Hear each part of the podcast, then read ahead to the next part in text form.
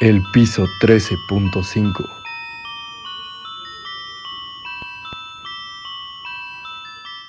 Todo el mundo ha escuchado alguna vez una historia o visto a una.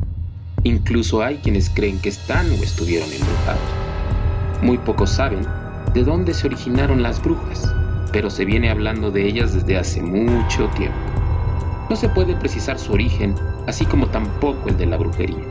En la antigüedad, ser bruja o practicar la brujería era reprobado y temido por la población, al grado de ser prohibido. No obstante, numerosas referencias literarias dan testimonio de la práctica continua de esta, ya que es compartida por numerosas culturas y cada una de ellas la interpretó a su manera. Las brujas tienen una historia larga y elaborada, han tenido una gran importancia en el folclore y han creado a su paso fascinación, terror y temas de estudio. Sus predecesoras aparecen en la Biblia, en la historia del rey Saúl, que consulta a la así llamada bruja de Endor. También aparecen en el periodo clásico, en la forma de tigres, unas temibles criaturas aladas con forma de arpías o lechuzas, que se alimentaban de la carne de bebés. Circe la hechicera de la mitología griega era una especie de bruja capaz de transformar a sus enemigos en cerdos. Así era también su sobrina Medea. El invento del mito de la bruja se debe al dominico Hans Snyder. Creó un retrato donde mezcló tres o cuatro personajes ya conocidos. El eterno brujo, el hacedor de pactos, el comensal de una cena caníbal y las antiguas estirges volando en la noche. Añadió que la nueva figura de la brujería rendía un homenaje particular de carácter sexual al diablo. La Edad Media nos legó la fisonomía de la bruja tal como la conocemos hoy. Una mujer fea, generalmente vieja, con una gran verruga en la cara, vestida de negro, que vuela montada en una escoba, con frecuencia en luna llena. Ya que la luna y la bruja están relacionadas entre sí, revuelve asquerosos menjurjes en un caldero de hierro y tiene por mascota búhos, gatos negros o murciélagos. Sin embargo, no fue hasta comienzos del Renacimiento que nuestra percepción moderna de las brujas se formó. En este periodo es donde nace el concepto de bruja, todo gracias al Maleus Maleficarium o Martillo de las Brujas, un libro escrito por el fraile italiano Bernardo Ratengo da Com y el jesuita español Martín del Río, asesorados por el jurista francés Jean Baudin en 1487, donde se detalla cómo debía realizarse la exhaustiva caza de brujas. Si bien ya se perseguía a las mujeres por tener una especie de pacto con el diablo o por ser sus esposas, fue en este libro donde se definió mejor el concepto de bruja en sus páginas explica que las brujas son amantes del demonio, con quien tienen encuentros íntimos y ayudan a traer el mal al mundo.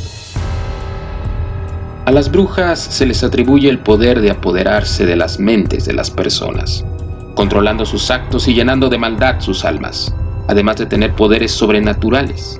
Incluso aseguran que vuelan en escobas y que por las noches usan ropa típica de brujas con sombreros picudos y túnicas negras. Hubo un momento en la historia en que las mujeres eran tan sospechosas que les resultaba difícil vivir sin exponerse a alguna acusación. Todo parecía ponerlas en entredicho, no se necesitaba nada para ello, acercarse demasiado a los niños o a los ancianos y que después estos cayeran enfermos.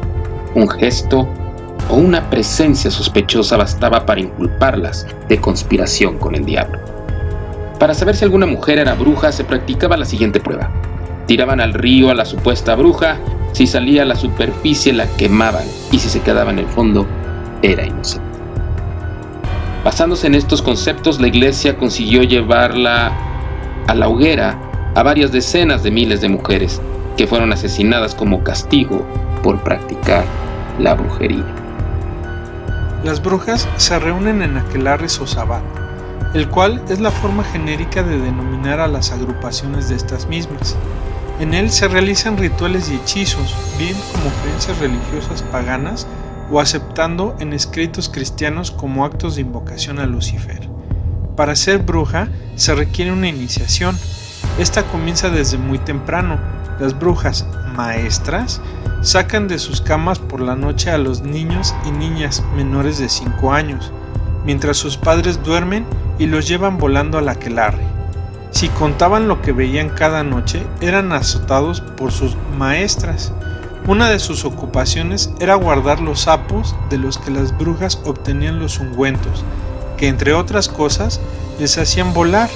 En principio no se obliga a que renuncien de su fe, porque son demasiado pequeños, por lo que son simplemente presentados al demonio. Y cuando cumplen los seis años, las brujas maestras los convencen para que renuncien a Cristo mediante golosinas y promesas de cosas fantásticas.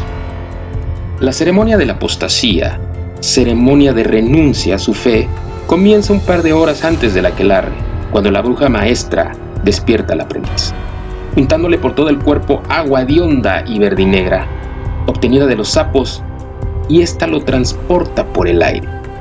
Cuando llegan, los espera el demonio sentado en su trono con figura entre hombre y cabra, ojos grandes, barba de cabra, manos corvas como las garras de las aves de rapiña. Corona con cuernos pequeños y un cuerno muy grande saliéndolo de la frente que ilumina la reunión.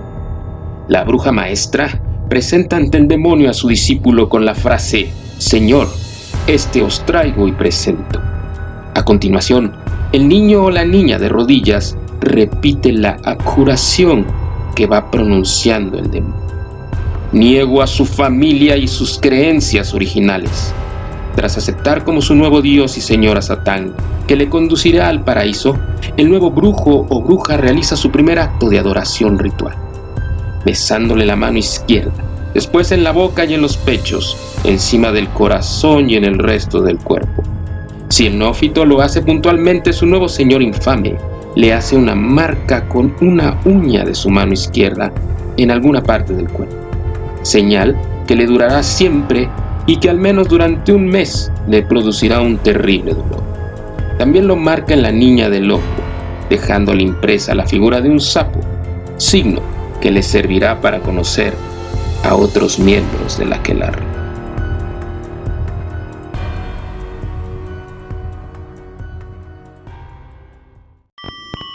Si te gustó el contenido de nuestro video, no te olvides darnos un pulgar arriba, suscríbete a nuestro canal, activa la campanita para que te avise de nuevo contenido y síguenos en redes sociales.